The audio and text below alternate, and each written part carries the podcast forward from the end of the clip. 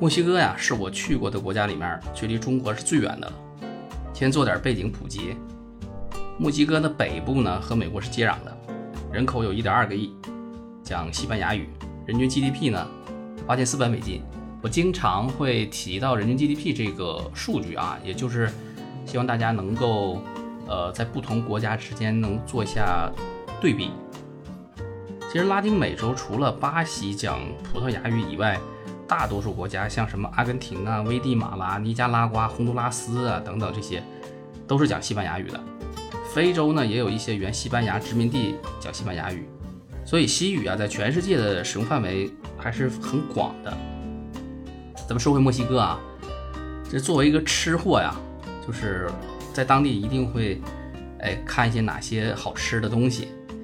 呃，这里要重点推荐那个街头的小吃 tacos。封面这张照片呢，就是 tacos 的这个摊位，这是街头最常见的一种食品。我管这个叫墨西哥的肉夹馍，它呢就是用这种薄薄的玉米饼，加上在铁板上加工的这个牛肉啊、猪肉啊或者是鸡肉，那再配上辣椒。这个辣椒呢，它它都是有红色和绿色，它分开盛放的。那客人呢根据自己的喜好进行选择。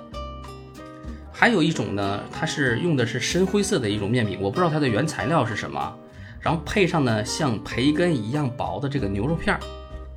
这个呢，我我个人是更喜欢，但是它不如第一种那么常见。有些朋友知道，像玉米呀、辣椒啊，还有西红柿啊，它都是原产美洲的蔬菜，在明朝以后才传入中国的。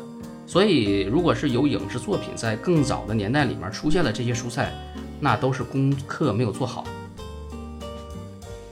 那接下来说一下这个墨西哥的景点啊，当时。呃，去了这个人类学博物馆、太阳、月亮金字塔和宪法广场。博物馆里面呢，它主要是石器和石雕，还有这个远古人类的遗骸。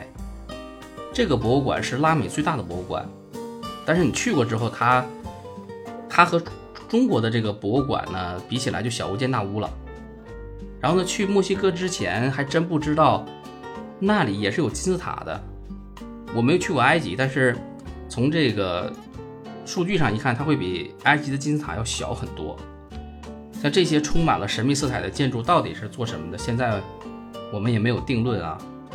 然后在墨西哥街头呢，呃，我看到了这个摩拜的共享单车，用国内的 APP 扫码是可以骑的，三块七三块四人民币起步。我那次骑了没多远，花了六块八毛八，还是有点贵。墨西哥本身治安也不太好。我是待在首都墨西哥城的这个普兰口区，它算是比较富裕的区域了。不过晚上呢，我也不敢出门。好了，今天呢就跟大家聊这么多，感谢各位的收听。如果有感兴趣的话题呢，可以给我留言。